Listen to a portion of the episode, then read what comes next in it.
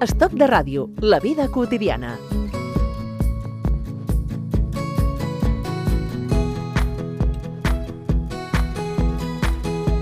I avui parlem de nova ciutadania. Timortí. A Estat de Ràdio volem parlar d'immigració i més en concret dels rumors que, per sort, cada cop són menys freqüents en la vida quotidiana dels catalans. Algun cop hem sentit a dir que els immigrants s'aturen als ambulatoris, als serveis d'urgències dels hospitals o que paguen menys impostos per obrir una botiga de queviures, o allò de que els immigrants impedeixen als d'aquí aconseguir una feina perquè accepten sous més baixos. El temps i les accions de diferents administracions i també d'associacions de tota mena s'han encarregat de desmentir aquests tòpics. I amb tot això han tingut molt a veure les campanyes antirumors que des dels ajuntaments i també des del govern català s'han desplegat pel territori. Volem parlar d'això i de més qüestions que afecten al col·lectiu migrant a casa nostra amb el secretari d'Igualtat, Migracions i Ciutadania de la Generalitat, Oriol Amorós. Què tal? Benvingut. Hola, bon dia. Eh, aquesta foto que ens feia el Quim Ortí eh, cada vegada és, és més diluïda? És a dir, o, o encara tenim molt, molt accent? Miri, jo, jo crec que cada vegada s'anirà diluint la mesura que, que les persones que han vingut de fora se sentin més d'aquí i les persones que ja hi érem una mica abans prenguem consciència que el nosaltres eh, és més ampli eh? i per tant diferenciarem menys, no? Uh, jo crec que algunes d'aquestes coses que ha dit el Quim Ortí doncs, mereixen una, un comentari perquè no quedin a l'antena i algú se l'apunti i se la cregui no? Bé, molt ràpid, eh? molt ràpid uh, el tema de la despesa social per exemple no? uh, miri, els, el, de moment els immigrants gasten menys per una raó molt senzilla la principal despesa social amb diferència és, és la salut i la despesa en salut depèn de l'edat és a dir, el, el gruix de la despesa en salut es produeix amb les persones que tenen més de 70 anys i, i les que tenen més de 80 pues, encara més, i això és una cosa lògica, humana, i que té a veure amb la trajectòria biològica. No?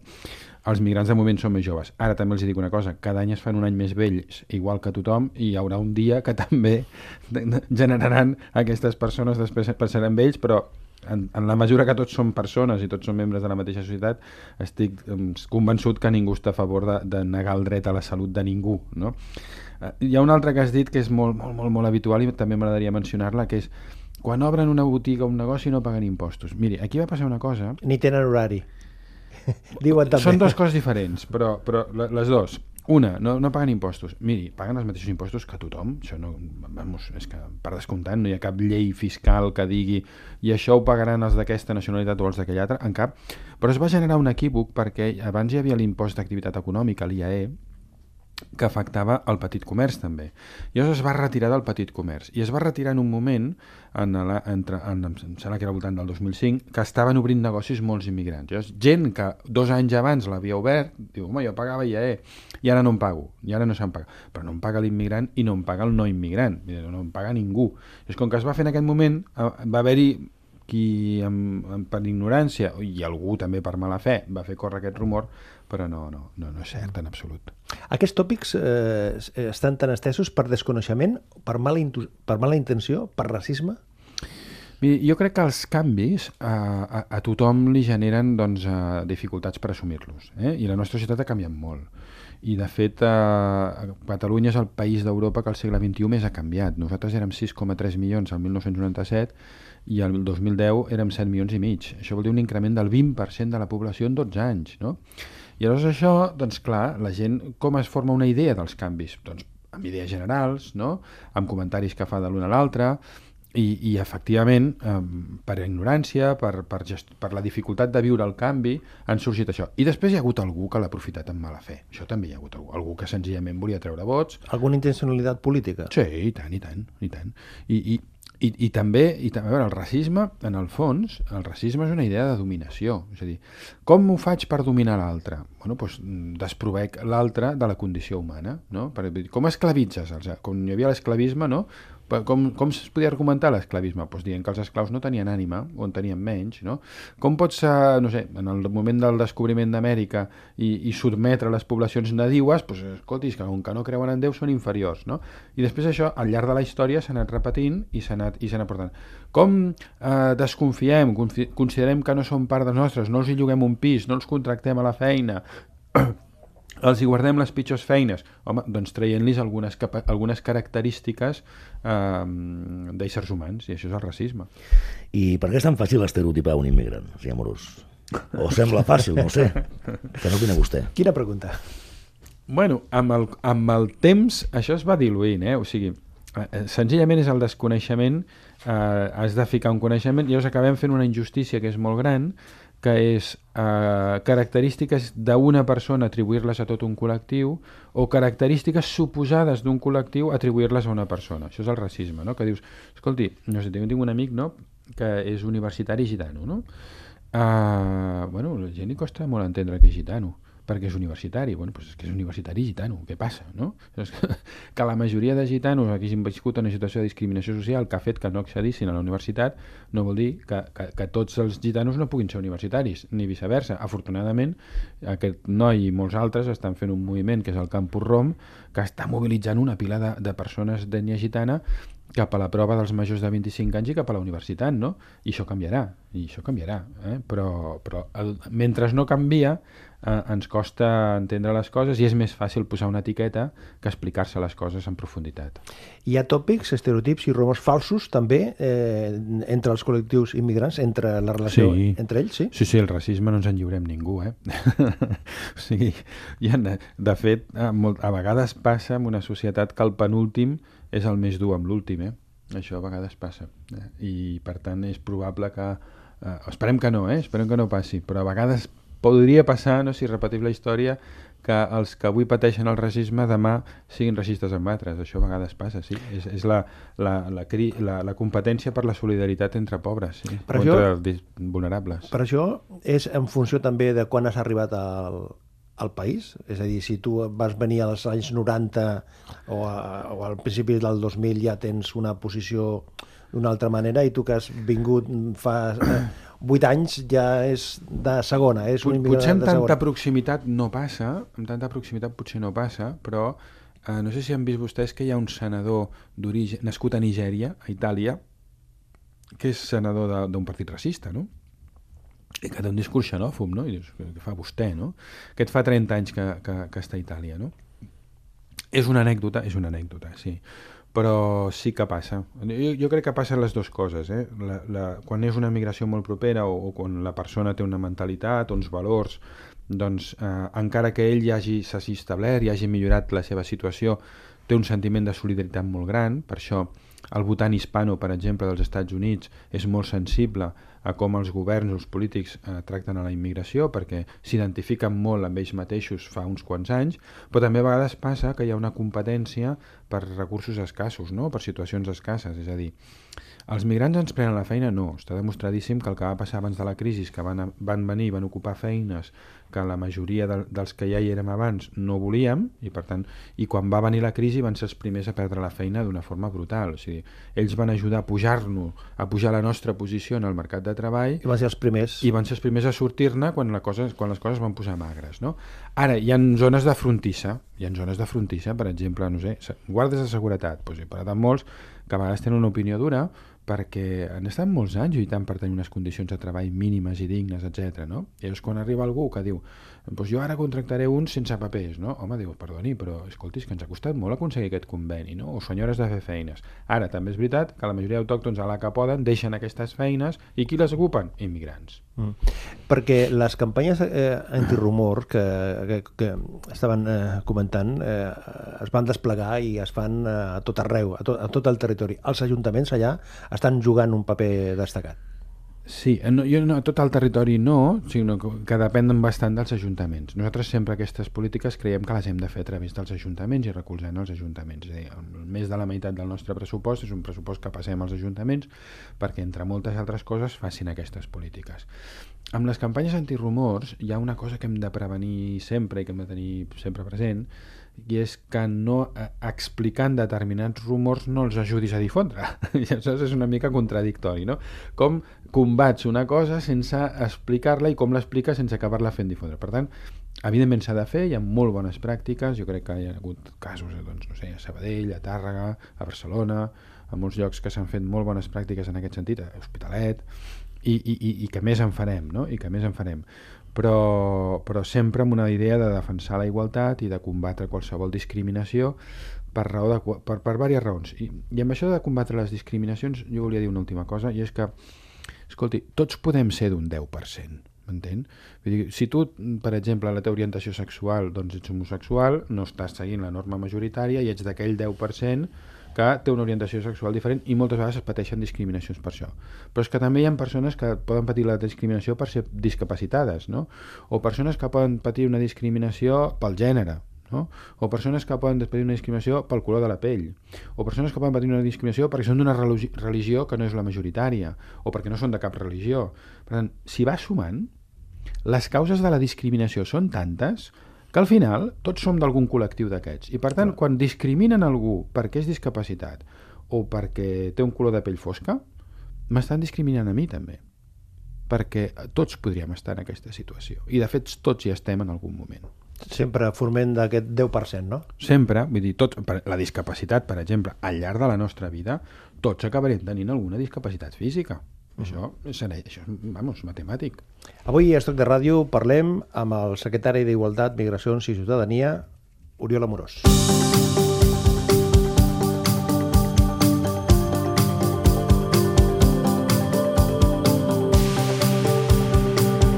T'acompanya Estoc de Ràdio.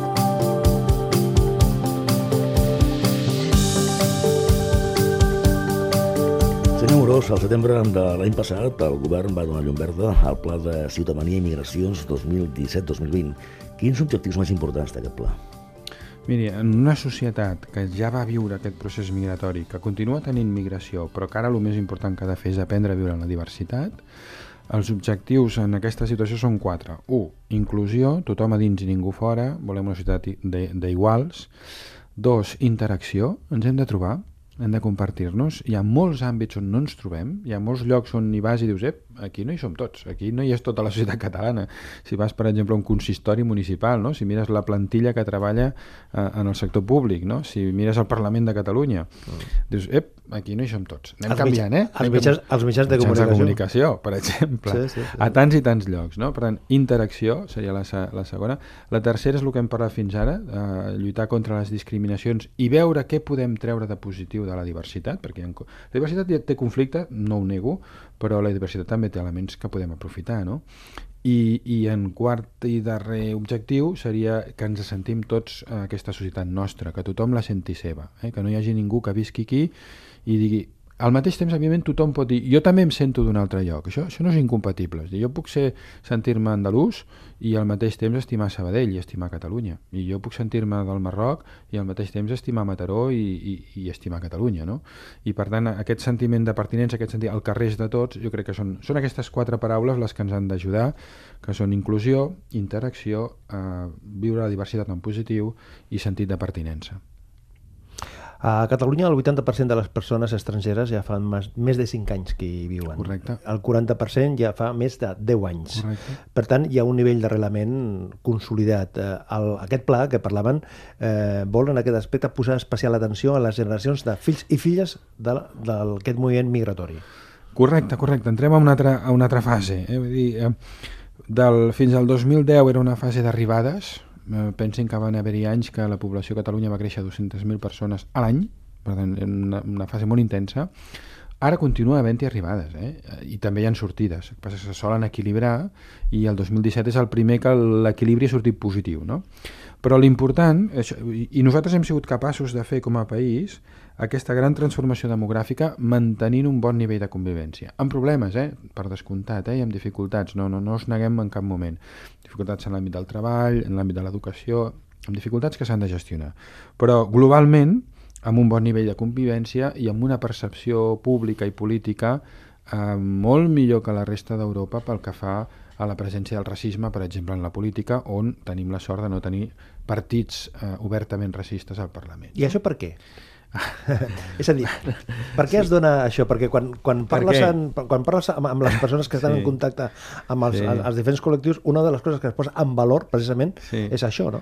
Sí, um, sí, sí, sí. Bueno, el per què és una pregunta molt, molt, molt interessant i molt llarga de respondre. Intentaré fer una síntesi del que jo penso. Eh? Jo crec que algunes coses les hem fet bé i aquesta seria la versió optimista de la resposta. La, la, la resposta té una versió optimista i una pessimista. L'optimista diu, home, algunes coses les hem fet bé. Què hem fet bé? Per mi, fonamentalment, el que hem fet bé és concebre els migrants com a futurs catalans. Sigui, aquesta concepció que hem tingut a Catalunya, de que vostè arriba, molt bé, vostè arriba aquí i vostè diu que és del Marroc, perfecte, o, o que vostè és equatorià, perfecte, però jo sé, vostè no ho sap encara, eh? però jo sé que d'aquí no sé quants anys vostè em dirà, jo sóc de l'Equador i de Catalunya. Vostè em dirà les dues coses. No? Per tant, aquesta idea que des del primer dia pensem vostè serà ciutadà, què passa? Pues que, clar, canvia molt les coses. Si jo penso com pensaven els alemanys als anys 50 o els holandesos, no? que vostè ha vingut a treballar, estalviarà uns diners i marxarà... Que està de passo. Que està de passo. què, és, què és el que l'immigrant es pensa? Eh? Perquè tots els migrants, i només que, que pensem en els nostres avis que van venir d'Andalusia, els nostres pares, eh? Vull dir, pensaven això, eh? que treballarien, farien uns calarons i se'n tornarien al, al poble a fer una caseta. Bueno, doncs algú ho va fer, algú, però la immensa majoria es va quedar. Doncs aquesta experiència històrica nostra ens ha fet entendre que, eh, no, que es quedaran i seran dels nostres. A Alemanya no va ser així. A Alemanya van dir, hosti, aquesta gent diu que estalviarà uns diners i se'n tornarà a Turquia i, i allà es farà la caseta. Per tant, no cal que ens esforcem a que siguin alemanys. Clar, si tu conceps que seran dels teus, des del primer dia tu dius, bueno, han de tenir dret a l'escola? Home, doncs clar. I han de tenir dret a la salut? Home, doncs clar. I, i, i quan han de votar? Home, doncs, doncs escolti, quan abans millor. I quan han d'aprendre la llengua catalana? Home, doncs quan abans millor. Perquè tu ja dius, és que hi haurà un dia que aquest senyor serà equatorià i català. I aquesta concepció crec que és una versió pessimista. És veritat, hem tingut la transformació demogràfica més important d'Europa en el segle XXI i les coses han anat millor comparativament que la resta d'Europa, això és veritat, pausa dramàtica, de moment. De moment. Però potser... De eh, moment perquè, perquè fa 20 anys vostè anava a París i deia, uau, quina diversitat, i aquí tothom viu molt bé, no? Crisol de cultures. Exacte. Vostè anava a, a Bèlgica i deia, ostres, tu, quina diversitat i no hi ha conflictes. Vostè anava a Holanda fa 20 anys i deia que això, i en canvi ara tenen conflictes. Llavors, Però... què és la diferència? Què és l'element clau? El que vostè m'ha dit abans. És com els generem els nostres fills. Si els nostres fills tenen igualtat d'oportunitats, si la generació de fills i filles de la immigració poden estudiar, tenen èxit escolar, van a la universitat, troben feines com tothom, uns més bones, altres menys bones, però hi ha mobilitat social, si hi ha barreja, hi ha mobilitat social, serem el millor país del món. És a dir, la permeabilitat... Però si no, no, eh? Sí, sí. És, això, la, la, la permeabilitat, de la, sí, de la societat. No? La mobilitat a dintre de la societat. Però si no, no, eh? Si no hi ha mobilitat social, si la, els nois i noies que han nascut aquí viuen que són discriminats i els tractem d'immigrants quan ells diuen, escolta, a mi què em diu immigrant? Però si tota la vida he viscut a Terrassa, què m'està dient? I, I li estan dient, escolta, nen, i tu d'on ets? I d'on has vingut? Doncs pues, escolta, jo he nascut a Terrassa. I perquè es diuen Mohamed quan envien un currículum doncs no l'agafen, o quan van a llogar un pis no li lloguen, aleshores tenen problemes, eh? Com els té tothom. Aquesta és la clau. Per tant, la clau de la qüestió és els nostres fills. Si tenen mobilitat o no tenen mobilitat. És la clau. I des del pla de migracions i de ciutadania, senyor Morós, mm, com es contempla la figura de la dona immigrant que suposem que té una problemàtica específica? No? I tant, i tant, i tant. Bé, en aquest país han tingut dos... Reduir-ho a dos casos és, és simplificar molt, però evidentment la ràdio té els seus tempos i per tant hem de simplificar. Um, hi haurien dos, dos perfils, no? o, bueno, hi ha molts més, eh? però dos grans perfils. Un perfil de la dona protagonista del seu procés migratori que decideix migrar, i n'hi han de marroquines, n'hi han de, de tot arreu, però sobretot és el cas de les dones llatinoamericanes, no? que tenen una taxa d'activitats que superen 15 punts la dona catalana mitjana, és a dir, totes venen a treballar, etc i moltes d'elles després arrosseguen la resta de la família o la regrupen, etc etc i aquestes tenen una, una, una, una sèrie de problemes molt, molt importants i molt greus que són molt poc coneguts per la gent. Per exemple, l'immens pes de la irregularitat i del treball sense contracte. O sigui, escolti, hi ha senyores que estan tancades en cases, cobrant sous de misèria, amb unes condicions que no són dignes i amb una vulnerabilitat molt gran a l'abús de tota mena. Eh? Per tant, aquí, ha, evidentment, no és la majoria de casos, per descomptat, però sempre que hi ha una desigualtat molt gran i una vulnerabilitat molt gran, el risc d'abús existeix. No? Per tant, o que aquestes dones, per exemple, han patit una separació mitjana de 7-8 anys respecte als seus fills. Ja, la nostra política de regrupament familiar no té ni cap ni peus. O sigui, jo, en aquests moments, per què vull que uns nens, per exemple, ara estan venint dones hondurenyes, perquè Honduras és un país que està en una situació de violència interna, de delinqüència, que està causant molt de mal. No? I la Aquesta, gran... Aquestes I... dones Digui, digui. No, no, i, eh, que estava pensant i, i la gran concentració que s'està donant a Girona, precisament. A Girona és un cas, sí, les hondurenyes. Honduras, i, Honduras va començar amb Girona, això la immigració Sí, sí, sí. té aquestes coses, no? Que jo què sé, els de tal poble, els de Cabra, de Còrdoba, per exemple, Sí. en el seu dia van anar tots a Santa De Coloma, Coloma no? Gramenet, sí. I, pues aquestes coses passen en la immigració, no? Uh, però ara ja hi ha més Honduras més repartit. Comencen en un lloc i per... Bé, Honduras, no? Per posar un exemple, no? Ara mateix està passant amb les hondurenyes el que ja vam veure fa 15 anys amb les bolivianes, no? Arriben aquí, tenen el nen allà, i, i d'aquí 8 anys el portaran, de mitjana. Algunes trigaran 12 anys, altres ho faran en 4, però de, de mitjana 7-8 anys. Jo què vull? Nosaltres què ens interessa com a catalans, com a societat catalana? Què ens interessa? Que aquests nens creixin en una escola catalana, aprenguin, es formin, quan surtin tinguin igualtat d'oportunitats, trobin feines, tinguin èxit escolar, vagin a fer un cicle formatiu o vagin a la universitat. Volem això? O volem que vinguin quan tenen 14-15 anys, el resultat escolar serà mm, molt dolent, molt dolent, perquè canviar de sistema educatiu just abans de la fi de l'ensenyament obligatori Um, no seguiran el postobligatori, no faran una formació professional, estaran sense feina i sense estudis pels carrers, hauran crescut en una societat violenta. Què han d'aprendre? Ostres, jo, jo crec que mm, ens aniria molt bé que aquestes dones anessin juntes amb els seus fills, no? Vull dir, prefereixo que aquests nens creixin aquí, que no creixin allà, que creixin a prop de les seves mares, que no que creixin sols. Hi ha una altra trajectòria molt diferent de les dones migrades que han vingut per agrupació familiar. De tot arreu n'hi ha de, de llatinoamericanes també, però més majoritari en cas africà o cas asiàtic. No? En aquí és molt important que fem entendre a tothom que la igualtat i la participació de la, de la societat és fonamental. I és veritat, eh, que a vegades et diuen no, hi ha temes culturals, sí, hi ha temes culturals, però quan tu cobres 800 euros i el lloguer en val 700, i estic traient, un lloguer barato, tothom entén que la dona també ha de treballar.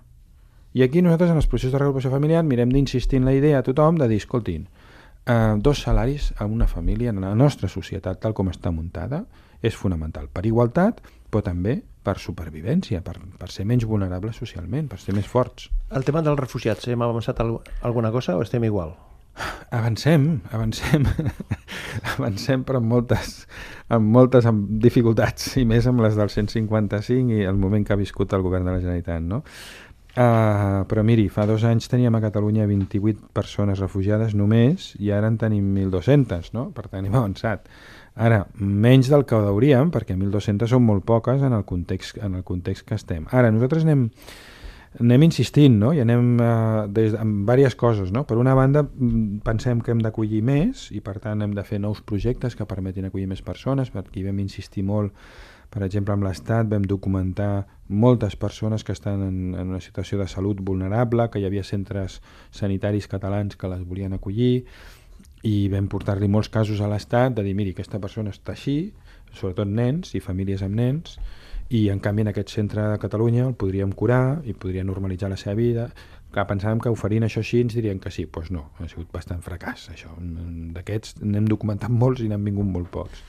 I ara estem intentant una nova via que esperem que doni fruits en els propers mesos, que és um, oferir a persones que estan en situació de refugi de Síria, que estan al Líban, um, que vinguin a estudiar a Catalunya. Perquè, clar, el, Síria és un país que ha tingut les universitats tancades i que ha tingut els joves a l'exèrcit matant-se, matant, no? en lloc d'estudiar i en lloc de pensar en tenir oficis per construir un país, no? per fer en- en- endavant un país, doncs està en aquesta situació tan desastrosa. Llavors pensem que entre tots els països del món hauríem d'ajudar a la joventut dels països en guerra a que tingui futur, no? perquè les generacions aquestes que estan 7, 8, 10 anys, qui sap quant de temps, perquè ningú sap quan acabarà això, en una situació de guerra, en lloc de formar-se, estan destrossant vides, estan fent vides que al final moltes vegades acaben sent dependents de la violència, no? I nosaltres no volem la gent dependent de la violència, nosaltres volem la gent depenent d'oficis que construeixin, no? que siguin metges, que siguin arquitectes, que siguin arqueòlegs, que siguin artistes, que siguin literats, el que sigui, no? però en positiu. I per tant, per la via d'aquí encara no ho tenim al sac, però jo crec que ens en sortirem. Per acabar, si li demano el, el nom de la carpeta prioritària que té vostè sobre la taula o a l'ordinador, quin, Sí. quin seria el nom? Claríssim, èxit escolar per tothom. Claríssim, èxit escolar per tothom. Aquesta és la clau, no? La clau. Si hi ha èxit escolar per tothom, serem el millor país. I si no, no. èxit escolar. Reflexions del secretari d'Igualtat, Migracions i Ciutadania de la Generalitat de Catalunya, el senyor Oriol Amorós. Gràcies i fins la propera. Gràcies a vostè.